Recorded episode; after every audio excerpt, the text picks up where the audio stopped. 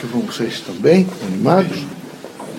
Vejam, meus amigos, a vida da Terra é uma vida de expectativa, uma expectativa educacional. Vocês todos têm que estar integrados em um processo educativo. Esse processo educativo é um processo que exige consciência. Vocês devem ter a consciência de que o que está sendo hoje não será amanhã. A cada dia que passa, o indivíduo está se transformando, está observando. Vocês têm os princípios doutrinários espíritas.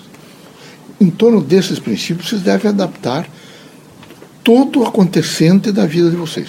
O acontecente aparece e vocês vão, vão imediatamente adaptando a essa visão crítica doutrinária espírita. É preciso ter prontidão. Vocês todos têm que ter, que ter prontidão. Prontidão, em primeiro lugar, para se autoconhecer, para se auto-reorganizar. É preciso, por exemplo, ter a força de construção humana. E essa força de construção humana, ela exige mais do que nunca que vocês não sejam criaturas que são fracas, são criaturas que estão sempre a pedir, eh, têm dificuldades, por exemplo, de se auto-administrar, estão sempre dizendo aos outros que estão com dor, que estão enfraquecidos, o que precisam. Então, é preciso muita cautela. Vocês precisam cautela para ver. Será que eu posso, nesse momento, transferir esta mensagem para determinada pessoa? Será que eu não vou destruir a família, as pessoas? Será que as pessoas têm prontidão para entender o que eu vou falar? Então é necessário que vocês estejam sempre preparados para uma grande construção. Eu sei que alguns de vocês vão desencarnar e não vão se preparar. Eu não me iludo. Eu tenho certeza, a situação da Terra é uma situação que chamam, vocês chamam de conforto, o que é desconforto. Vocês criam maus filhos, vocês não adianta falar, porque vocês continuam criando mal. Vocês imaginam que, por exemplo, pagar a dívida de filho, ou pagar nesse momento, por exemplo, é, qualquer situação para filho, resolve a situação de filho, vocês não é, deixam de ser educadores sociais para verificar a construção humana que é de todos. Vocês imaginam que os filhos de vocês têm isso e aquilo que vocês, vocês não se preocupam. Aí vocês deixam estão sempre, sempre, permanentemente em crise existencial que vocês não conseguem, em hipótese nenhuma, entender que tem que acontecer na vida de vocês algumas coisas para vocês se alterarem. E vocês não sabem que isso tem que acontecer e vocês estão sempre reagindo como se Deus fosse responsável. O que vocês plantarem, vocês terão que colher. Aqui, a lei é esta: plantou, terá que colher. Vocês terão que estar efetivamente num processo de construção.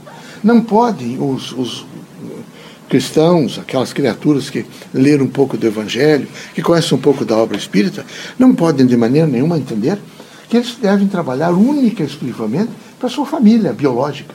Eles têm que pra, trabalhar para a família humana. É a família humana que necessita nesse momento de vocês todos. Vocês têm que arregaçar as mãos. É evidente que tem que criar os filhos com, com dignidade. Tem que fazer esforços para que os filhos frequentem essas universidades tem que estar disposto realmente a amparar os filhos em algumas horas. Mas o que vocês não podem é estragar os filhos. De maneira, nem filho, nem agregado, nem sobrinho, nem parente, nem ninguém. Porque vocês têm a responsabilidade de construção. E quem tem a responsabilidade de construção tem a responsabilidade de educação. O que resolverá a situação desse país é a educação. Enquanto vocês não tiverem educação a nível vejo, de que realmente eh, faça suporte para que o indivíduo entenda o que é o coletivo, vocês não terão de maneira nenhuma boas administrações. Enquanto essa escola for precária, tudo é precário. Vocês dizem, ah, porque o judiciário está horrível. Mas o judiciário são vocês. Ah, o governo federal está horrível. Mas o governo federal é vocês. O governo do Estado não está são vocês. Vocês são todos os governantes. Como vocês são os governantes, eles recebem um influxo de mentalidade de vocês. Então nós precisamos rapidamente, vocês vão votar para deputado, vão votar para os tais vereadores, vão votar para deputado federal, para senador. Vocês têm que estar preparados com uma pauta para dizer para eles que vocês querem uma nova escola. Vocês querem uma nova escola. O país não está tão mal que não possa ter uma escola que começa às 8 horas da manhã e fique até às 5 da tarde com esses meninos. Veja, onde é que tem uma praça em Curitiba? São poucas. Onde tem, está cheio de formado em educação física. Que fique nessa praça a ensinar, por exemplo, um pouco de exercícios físicos, é? de concentração, não tem nada. Então os meninos, imagina essa classe média, onde a mãe e o pai têm que trabalhar, porque é muito difícil, difícil para pagar o tal de condomínio, difícil para pagar as dívidas, e eles ficam soltos na, na, nos centros urbanos, com pessoas perversas, infelizmente, irmãos nossos, mas que querem ganhar dinheiro, seja através de droga, de dependência química e de sexo. Então, vêm os corpos, é horrível isso, mas acontece isso. O que é que era preciso fazer? É preciso que vocês todos despertem para dizer para os vereadores que vocês querem que o poder público, nesse momento, responda. Porque não adianta continuar falando. Forma nutrição, mas não tem nutricionista nas escolas, porque as públicas você vai ter. Mas na, nas particulares, é um instrumento que eles exigem, que vem com a tal de lei, tem que ter. Mas as públicas não. Quer dizer, é, um, é, é dois pesos e duas medidas. Não pode continuar assim. Então é preciso dizer para o poder público para o poder público, e particularmente para esses políticos que vão ganhar essas próximas eleições, ah, eu, olha, eu queria voltar, mas eu quero lhe entregar aqui uma proposta que eu tenho. Eu quero uma escola viva. Porque eu acredito que, que só vai mudar a política através de uma escola viva. Uma escola que construa permanentemente o indivíduo. Vocês estão muito sossegados. Não é?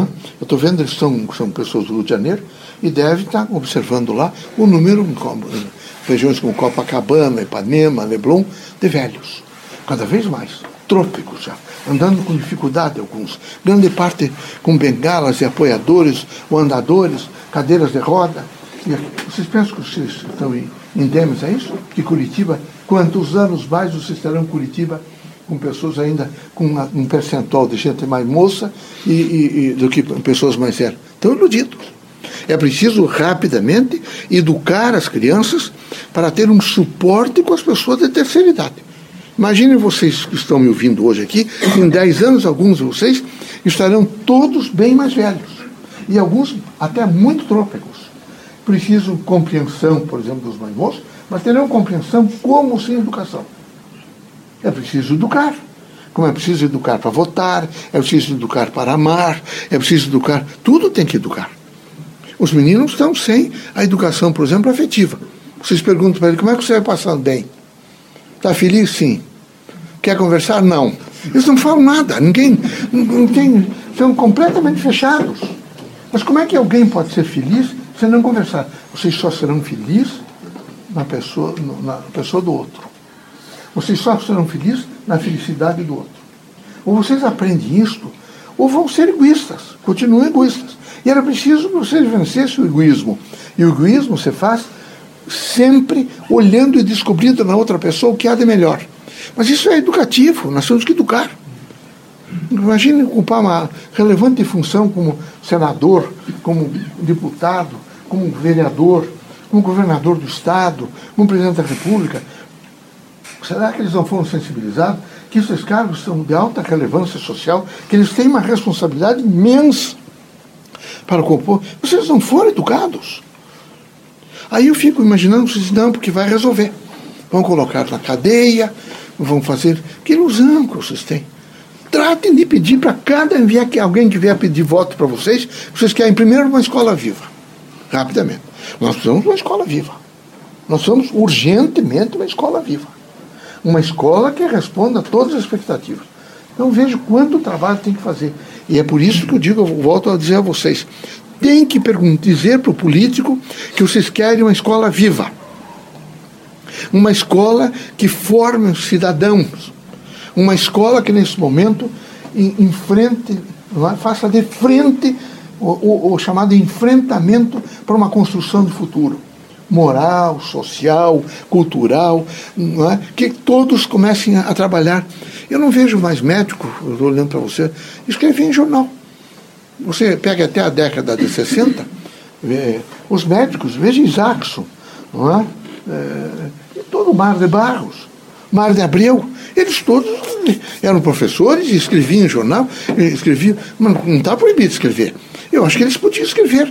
Como não vejo mais, os advogados também estão desaparecendo, escreveram nos jornais, os professores são o mínimo. Eu estou me lembrando de Nilo Brandão, o emérito Nilo Brandão. Estou me lembrando de Júlia Vanderlei, professora primária que ajudou a fundar a Universidade Federal do Paraná. junto com, não é? com Nilo Cairo e, e, os outros, a, a pleia de homens ilustres, não é? como Vitor do Amaral, Dalto e Tourinho. Mas lá estava Júlia, que era professora primária. Era uma pessoa fantástica. Não é? Mas o que, que era? Era um preparo, era uma, um outro momento. Agora vocês estão todos acomodados. E colocar na cabeça de vocês que vocês precisam estar bem e os filhos de vocês. E vocês não imaginam que vocês só estarão bem com o conjunto, com o coletivo, com a população bem. É fundamental pensar assim. A Casa Espírita, a Universidade do Povo, tem que estar preparado, todos vocês agentes, vocês têm que estar.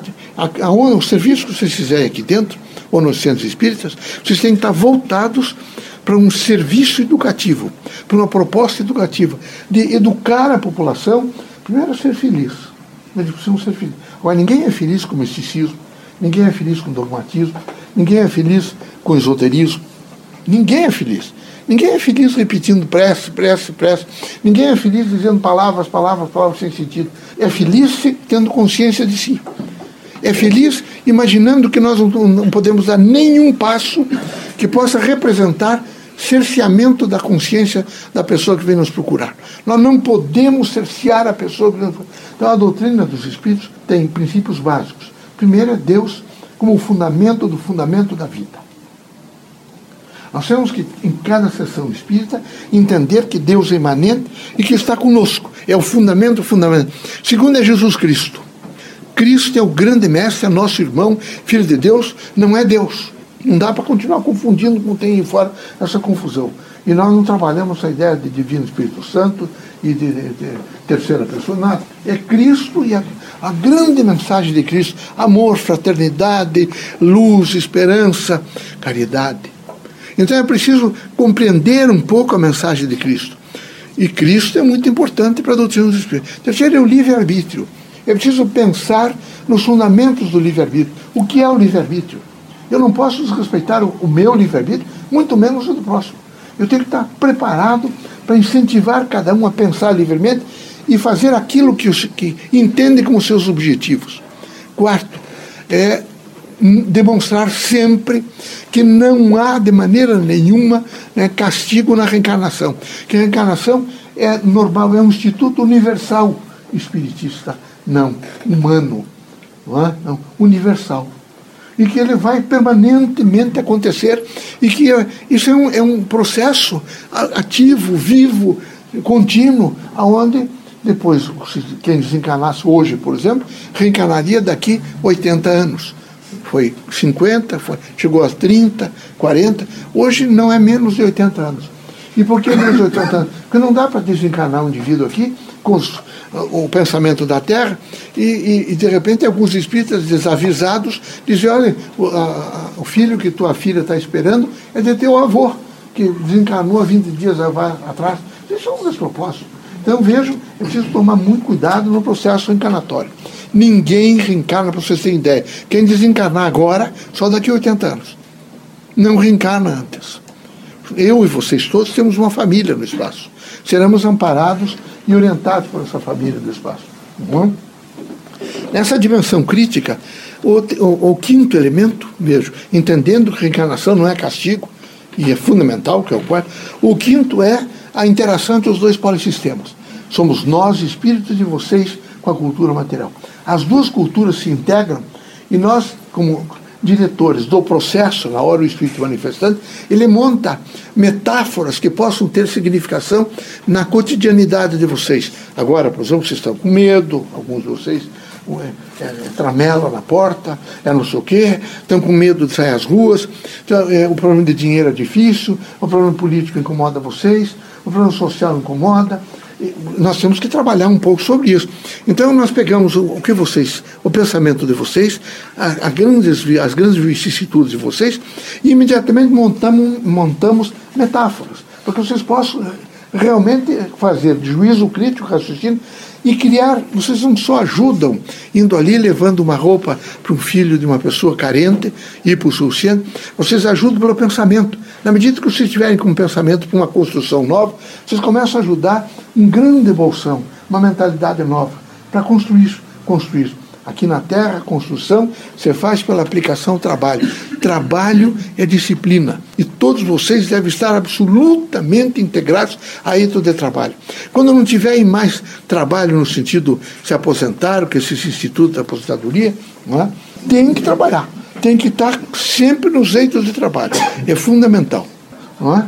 Então vocês vejam os homens de caráter, os homens corretos, fiéis à dignidade do trabalho, eles estão permanentemente, independente de encarnados ou desencarnados, querendo cumprir sua, o seu dever. Que há uma coisa importante que essa escola nova e viva tem que fazer com vocês. Antes de direito, dever. Antes de todos os direitos, os deveres. E eu espero que assim o façam. Esse Antônio Brino está trazendo uma mensagem que é preciso que cheguem todos esses homens do Poder Judiciário, dizendo que a justiça não pode ser protagonista. Está dizendo que de maneira nenhuma é possível continuar esse protagonismo é, de promotores, procuradores, juízes, não é? de ninguém, nem ministros de justiça. É preciso imediatamente que isto entre numa harmonia, e numa harmonia para que se faça. Que eles só falem nos tais processos que eles, eles dão as, as noções e a, a, dimensão do processo, mas nunca protagonistas. Não é? Certo? Estão com interesse alguns de ser deputados, senadores, porque é a característica. Já, já ficam pensando nessa composição. E é preciso, todos vocês, entenderem que vale muito aqui na Terra o silêncio. Ele é fundamental. E as profissões, de modo geral, imagine nós, médicos, que ficássemos alardeados, vamos lá para a Rua 15, subir numa cadeira, olha, nós somos os melhores. Nós, é, sem nós, não dá, não dá para continuar assim. Então, esse protagonismo, vocês que são professores de direito, é reagir a isso, dizer que não pode continuar. É só para vocês verem que um qualquer desvio pode prejudicar muito. Aqui também. Qualquer desvio, qualquer orientação errada pode prejudicar o andamento da, da pessoa, do ser vivo, a quem nós temos todo o respeito e o dever de fazer o melhor. Tá bom? Deus abençoe vocês, que Jesus os ilumine, que juntos possamos construir um mundo melhor. O amor é a linguagem silenciosa da vida que permanentemente ilumina, constrói, edifica, cria, evidentemente, equilíbrio. É o silêncio da vida. Que Deus ilumine a todos. Vamos trabalhar.